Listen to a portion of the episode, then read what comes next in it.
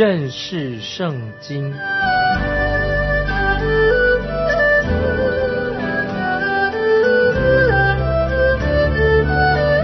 认识上帝的话，把上帝的话带到全世界。本节目是由认识圣经机构和环球广播电台联合制作，欢迎收听。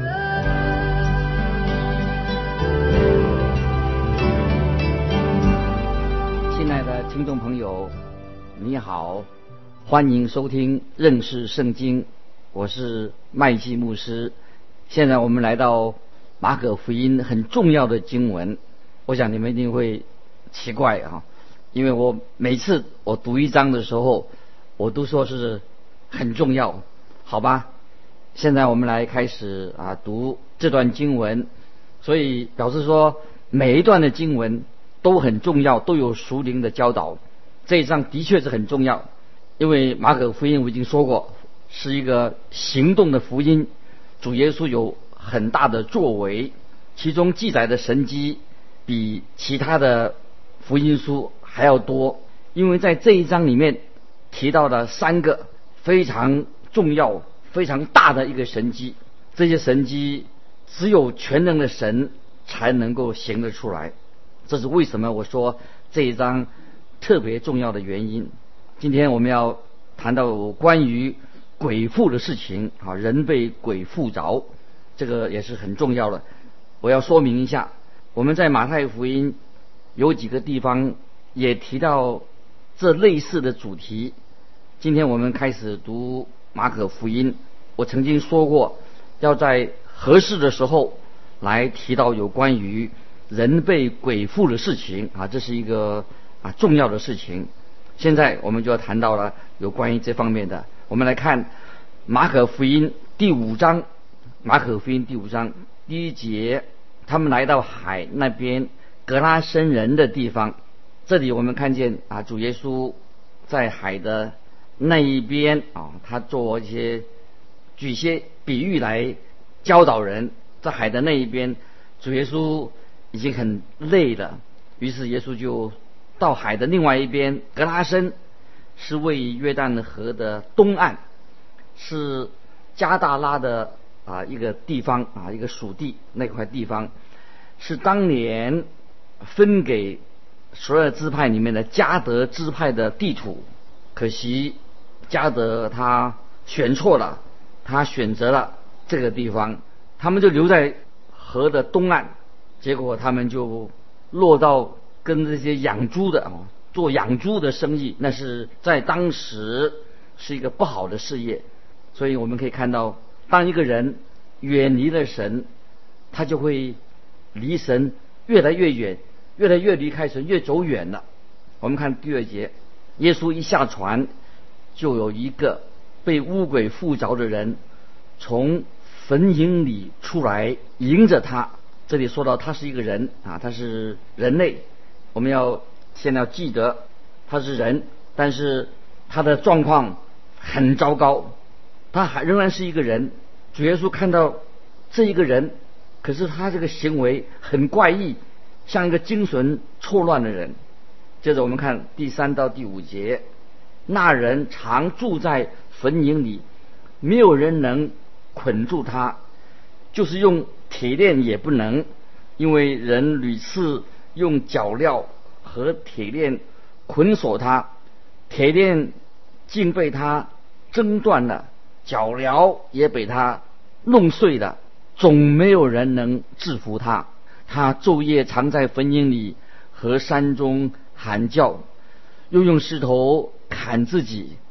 他真是很可怜，这个就是一个被邪灵啊、被巫鬼所附着的一个人，他一定很绝望。他住在坟墓区里面，他从那里出入。坟墓是一个啊比较啊不洁净的地方，就是都是死人啊死人的地方。有时死人的尸体在那个时候还会暴露在外面，他不能够享受一个一般正常人的社交生活。他跟等于跟死人在一起，在马太福音里面还提到还另外一个人跟他在一起，但是在马可福音和路加福音就没有听到另外一个人。我们在这里要综合要做一个结论，就是没有人跟他在一起，他是一个很孤单的一个人。但是圣经告诉我们，这个人他因被贵妇附着了，他有超人的一个能力、一个力量，是把他绑不住的。如果一个人出现了一些超然的一些力量，这个力量不是不是代表从神那里来的，这个就是一个很典型的例子。这个人是被鬼附的，这个人很野蛮，没有人能够制服他，很可怜，身体受了很多的伤害，是他自己用石头砍自己，伤害自己，他可怜的不得了，好像看起来这个人就是无药可救了。他的舌头很僵硬，只能在喊叫，听起来声音很恐怖。这一切可以说明他是被鬼附着了。我们来看第六到第八节，他远远的看见耶稣，就跑过去拜他，大声呼叫说：“至高神的儿子耶稣，我与你有什么相干？我指着神恳求你，不要叫我受苦，是因耶稣曾吩咐他说：乌鬼呀，从这人身上出来吧。”这里我们看到敬拜主耶稣的是这个人，这个人不是鬼来拜耶稣，他怕耶稣，他受的折磨可以称为是在里面，他在里面，他精神分裂了啊，一种分裂性的人格。有时这个人他说话，有时好像是鬼在他里面说话，所以我们在第七节经文的第七节里面的意思就是说。你和我有什么瓜葛？也就是说，你和我有什么相通的？为有什么相干呢？这个可怜的被鬼附的人，他被鬼附着了啊！他说出这样的话。我们看第九节，耶稣问他说：“你名叫什么？”回答说：“我名叫群，因为我们多的缘故。”这个被鬼附的人他这样说：“我的名叫群。”说明了这个人，他他想要说话，但是鬼在他里面却抢着先说了。他说：“我们叫群。”我们来看第十到十三节，就再三的求耶稣，不要叫他们离开那地方。在那里山坡上有一大群猪吃食，鬼就央求耶稣说：“求你打发我们往猪群里。”附着猪去，耶稣准了他们，乌鬼就出来进入猪里去。于是那群猪闯下山崖，投在海底，淹死了。猪的数目约有两千。在这里发生了一件怪的事情，非常怪。这些鬼啊，这些乌鬼竟然提出了一个要求，向耶稣要求，特别要求他们宁可。进到猪群里面，这些鬼不愿意进到无底坑里面，主耶稣就应许了这群鬼的要求。他们一开始就不应该，这些人不应该在这里从事这个养猪的事业，因为在那个是一个不好的事业。在摩西的律法里面禁止人养猪啊，这件事情，两千头猪闯入山崖去，比起在挪亚时代。洪水来毁灭了当时的人，所以死掉的两千头猪，跟洪水时代、挪亚的时代洪水来毁灭的时候，这就是算不得什么。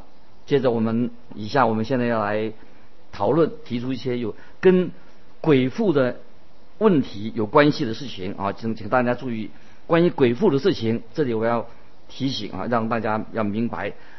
第一，只有马可福音。这本书提到鬼附在猪里面，但是不是只有马可福音，是全本圣经都有关于很清楚的说到关于鬼附的事情，就是有这些鬼灵的存在啊，这是我们要明白的。凡是我们接受圣经是神的话的人，圣经有权威性的，我们知道鬼灵是存在的，这是真实的。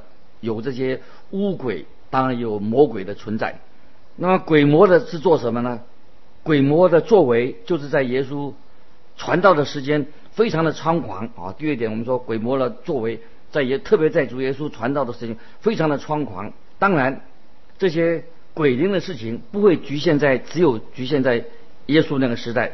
当然，可以说在今天，我们也是住在一个鬼灵很盛行的、很张狂的一个时代。所以，我们要靠耶稣的大能来驱逐它。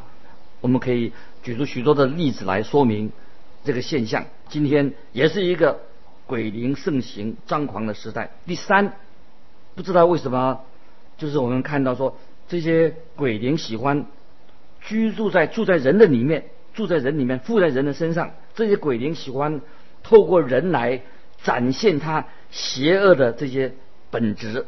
这些鬼灵会让人哦很活跃啊，看着很活跃。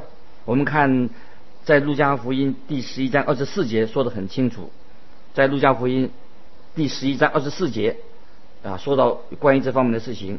二十四节，乌鬼离了人身，就在无水之地过来过去，寻求安歇之处，既寻不着，便说我要回到我所出来的屋里去。这里看见这个罪的一种特征。不就是这样吗？邪恶的人不也是这个样子吗？所以我们看见这个乌鬼邪灵啊，它是非常的活跃的，走来走去，他在寻求一个地方可以附在人的身上。所以我们知道是可以看到这些邪灵附在人的身上的事情。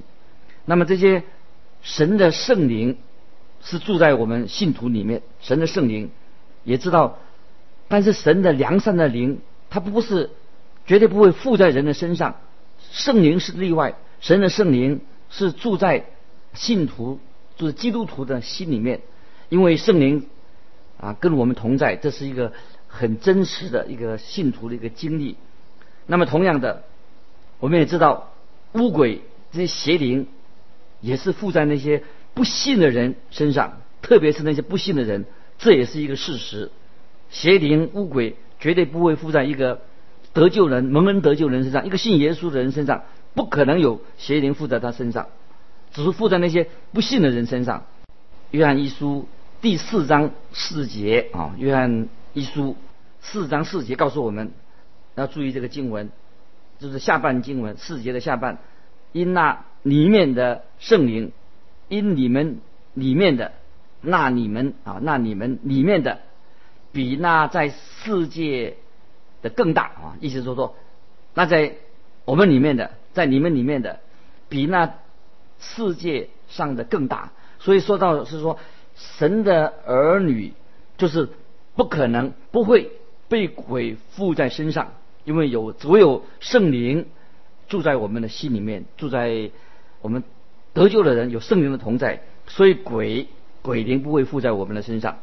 第四点啊，注意的，这些乌鬼宁愿跑到猪群里面，他不愿意进到无底坑里面去。所以这是这邪灵他们所愿意去的地方，他宁愿去猪群，不愿意进到无底坑里面。这是我们啊应当明白的。那么第五点说到，他们是这些乌鬼，这个乌鬼他不是魔鬼撒旦啊，魔鬼撒旦魔鬼只有一位。哦，所以，所以在这个经文里面的这个翻译啊，说的这些邪灵、这些鬼啊，是不洁净的灵，因为他们本质上就是一个不干净的。第六点，圣经并没有告诉我们这些鬼的起源，他们这些邪灵到底怎么来的。那么今天我们所说的啊，我们看，也许我们就是一个推测啊。第七点啊，我们又在说这些邪灵啊，非常的多，乌鬼很多啊。第八点，那么。这些邪灵乌鬼是受到撒旦魔鬼所控制的，啊，所以我认为，当魔鬼撒旦堕落的时候，就是堕落的天使，他犯罪以后，就有一些天使就随从了撒旦，啊，这是第八点我们要注意的。然后接着接着第九点，就是这些污鬼邪灵的目的是什么呢？就是要危害我们人类，破坏人类，哎，他们是。照着撒旦的计划在人身上啊，让人很痛苦。第十，我们可以看到说，今天有很多人被鬼附的一个例子。我们看见，明显的在美国就有叫做所谓拜撒旦啊、拜魔鬼的邪教，居然是有的大学生还有那些老师们呐，竟然也参与其中。他们说，他们参加这个拜撒旦、拜魔鬼的时候啊，可以感觉到真实感，可以有感动。我认为他们说的可能也是没错。魔鬼撒旦确实给人感觉到好像一种真实的感觉，但是。真正的问题在哪里呢？他们那个所谓的真实的感觉到底是什么？这个叫做什么样的感觉？什么叫做真实感啊？所以啊，我们可以提出这样的问题：拜撒旦啊，有这种拜邪灵这种人，他们说觉得很真实，那怎么真实呢？啊，请他们说出来。第十一，我们知道这是非常重要。耶稣有权柄来赶出污鬼啊，所以这是我们今天每一位啊信主的人，今天我们参加查经的人啊。要知道我们所学到这个属灵的功课，耶稣有容能力赶逐污鬼，有权柄制服污鬼。一个信徒没有理由去啊怕这些鬼魔邪灵，也不要疑神疑鬼的啊。我们不要，我们基督徒不迷信。如果你觉得被邪灵、被鬼干扰的话，我觉得你唯有就是要求告主耶稣来释放你，把邪灵在你的心里面赶出去。奉耶稣基督的名，就可以把鬼魔邪灵赶出去。如果你还是怕鬼魔的话，而且你自己信心不够，那么你表示说你就是对耶稣缺乏了信心，所以你要对耶稣有信心。如果你觉得邪灵常常要干扰你、控制你的话，或者附在你身上的话，或者支配你的话，那么你赶快需要找属灵的辅导，请我们的牧师传道来帮助我们。要记得主耶稣有能力可以胜过我们一个，他一定能够。胜过这些邪灵恶者，所以我们看见今天格拉森人这个人，他来求主耶稣的时候，耶稣就把鬼赶出去。但是很特别的，我们看见这个事情的结尾，格拉森人就是住在那边的当地的人呐，居然要求耶稣离开他们的境界，他们宁可要有这猪群，要养猪的事业，他们不想要耶稣留在格拉森这个地方。所以这个事情可以让我们好好的去做一个好好的去反省，因为许多的人他宁愿啊很奇怪，他宁愿要像类似猪啊，他宁愿跟猪在一起，他要这些不干净的东西，他们却不愿意来寻求主耶稣啊。这是我们要想到今天很多事情人实际上他所要的，他不要神，他要那些不干净的东西。接着我们要看啊另外一个。神机很奇妙的神机，就在马可福音第五章二十一到二十八节这段经文，大家都很熟悉。耶稣坐船又渡到那边去，就有许多人到他那里聚集。他正在海边上，有一个管会堂的人名叫雅鲁来见耶稣，就伏伏在他脚前，再三的求他说：“我的小女儿快要死了，求你去按手在她身上，使她痊愈。”得以活了，耶稣就和他同去，有许多人跟随拥挤他。有一个女子犯了十二年的血漏，在好些医生手里受了许多的苦，又花尽了他所有的，一点也不见好，病势反倒更重了。他听见耶稣的事，就从后头来，砸在众人中间，摸耶稣的衣裳，意思是说。我只摸他的衣裳，就必痊愈啊！这是非常奇妙的一段经文记载。主耶稣又回到他的大本营，在路加福音也有记记载说，这个女人的病，这个病是一个很难治的一个病。路加福音有记载，这个女人她有这个血肉的病。在马可福音里面说，她在好些医生里面受了许多的苦，又花尽了所有的钱，所以那个时候的。医疗费用大概也是很贵啊，不是今天啊看医生很贵。接着我们看二十九节到三十一节，于是他血肉的源头立刻干了，他便觉得身上的灾病好了。耶稣顿时心里觉得有能力从自己的身上出去，就在众人中间转过来说：“谁摸我的衣裳？”门徒对他说。你看众人拥挤你，还说谁摸我吗？这个时候门徒觉得主耶稣怎么问这个奇怪的问题啊？谁摸我的衣裳？好像我耶稣问的问题很奇怪。人这么多嘛，在这里啊，让我们也学习了一个功课。这个妇人只要信心来到耶稣面前，一摸就得到了医治。今天对我们也是一个属灵的功课要学习的。有许多人，他们随意用主耶稣的名字，他们到处说啊，耶稣是这样，耶稣是那样，让人以为说他们好像表示他们对耶稣很熟悉。当然他们是所谓认他们认识耶稣。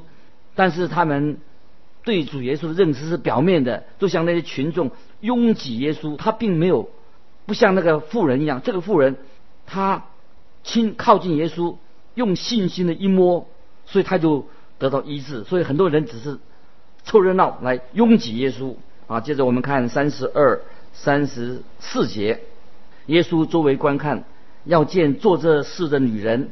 那女人知道自己啊身上所成就的事。就恐惧战境来俯伏在耶稣跟前，将实情全告诉他。耶稣对他说：“女儿，你的信救了你，平平安安的回去吧。你的灾病痊愈了。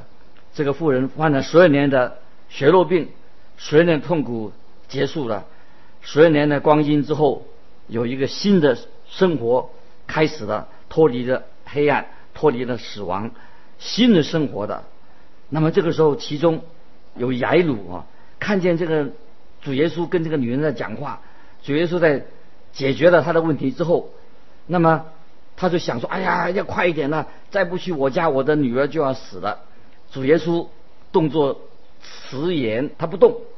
主耶稣先医治了这个女人。这个时候，有人已经就来了，轻轻的对这个父亲说，传了一个信息啊。我们看三十五到四十一节。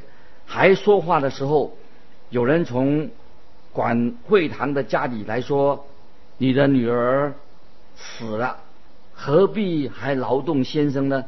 耶稣听见所说的话，就对管会堂的说：“不要怕，只要信。”于是带着彼得、雅各和雅各的兄弟约翰同去，不许别人跟随他。他们来到管会堂的家里，耶稣看到你。乱嚷，并有人大大的哭泣哀号。进到里面，就对他们说：“为什么乱嚷哭号呢？哭泣呢？孩子不是死了，是睡着了。”他们就嗤笑耶稣。